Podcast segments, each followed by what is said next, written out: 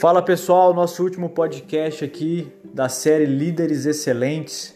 Hoje a gente vai falar agora sobre discipulado e eu já quero deixar um livro para que você possa ler chamado O Discipulado Dietrich Bonhoeffer, ou como diz um alemão aqui da igreja que eu sou pastor, Dietrich Bonhoeffer. Então, Deus abençoe muito, porque eu também não sei como é que pronuncia esses nomes estranhos de alemão, mas é importante que você leia esse livro.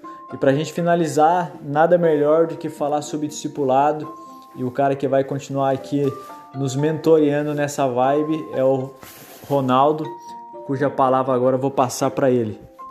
Fala galera, discipulado é fundamental para um líder. E discipulado é uma via de mão dupla. Ao mesmo tempo que o líder é chamado a discipular, ele também é chamado a ser discipulado. Então a grande comissão de Jesus ela tem dois grandes braços ou dois grandes pilares. Um deles é pregar o evangelho. E nós achamos que para por aí, que a grande comissão é somente pregar o evangelho. Mas lá no evangelho de Mateus nós percebemos que também tem um outro lado dela, que é o discipulado. Então, o, a pregação do evangelho atrai pessoas, converte o coração das pessoas. Mas uma vez que elas se achegam até Jesus, agora entra o discipulado. Então, a pregação do evangelho cresce a igreja em quantidade, enquanto o discipulado cresce a igreja em profundidade. E é muito importante falarmos sobre isso, porque o discipulado ele é uma das partes talvez mais difíceis da grande, da grande comissão, porque o discipulado exige tempo. Discipulado exige dedicação, exige disponibilidade, tempo com as pessoas. E uma das coisas que os líderes menos têm é tempo. E eles acabam então limitando o seu menor tempo, a sua, a sua menor parte da agenda para gastar tempo com as pessoas, o que é um grande erro, porque o discipulado é fundamental. Então, os líderes precisam entender o discipulado como uma parte primordial da liderança. Precisa estar com pessoas, caminhar com gente, estar disponível, saber como elas estão, tomar café, sair junto, viver junto.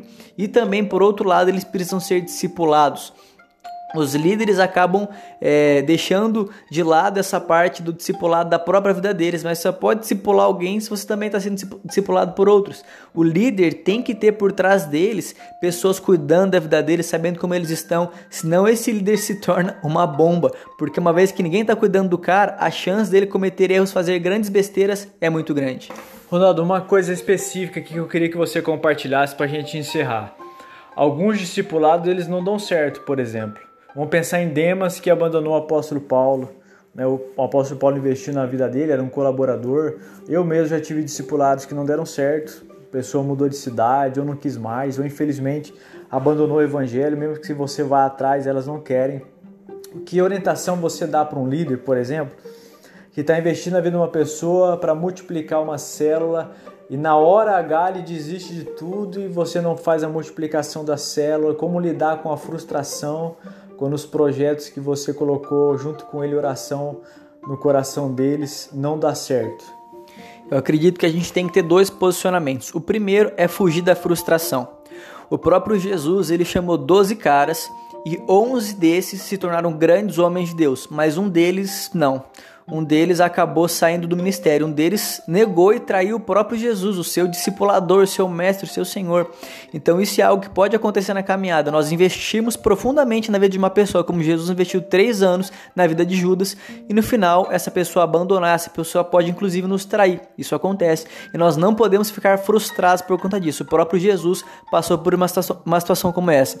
Mas o segundo ponto, é, além de não ficar frustrado, é não desistir dessas pessoas. O apóstolo Paulo caminhava ali, ele, Barnabé e Marcos, até o ponto que de repente Marcos decidiu abandonar o ministério. Falou: Olha, eu não quero ficar aqui, vou voltar para minha cidade. E o apóstolo Paulo ficou revoltado com isso, tanto que houve ali uma divisão entre ele e Barnabé. Mas no final da caminhada de Paulo, ele diz o seguinte, escrevendo uma das suas cartas, ele fala: "Olha, chama Marcos para mim porque ele me é útil para o ministério". Então nós não podemos desistir das pessoas mesmo quando elas nos abandonam, elas nos deixam. Nós temos que continuar orando por elas, estando disponíveis para elas, porque amanhã Deus pode fazer uma reviravolta na vida dessa pessoa e essa pessoa se tornar um grande líder. O próprio apóstolo Paulo teve pessoas que desistiram dele. A igreja não queria o apóstolo Paulo, não. A igreja estava com medo dele, mandou ele embora e Paulo ficou afastado. Se não fosse Barnabé investir na vida do cara, vai saber se Paulo seria o Paulo que nós conhecemos hoje. Então, nós não devemos ficar frustrados. Jesus perdeu uma pessoa e também nós não devemos desistir delas.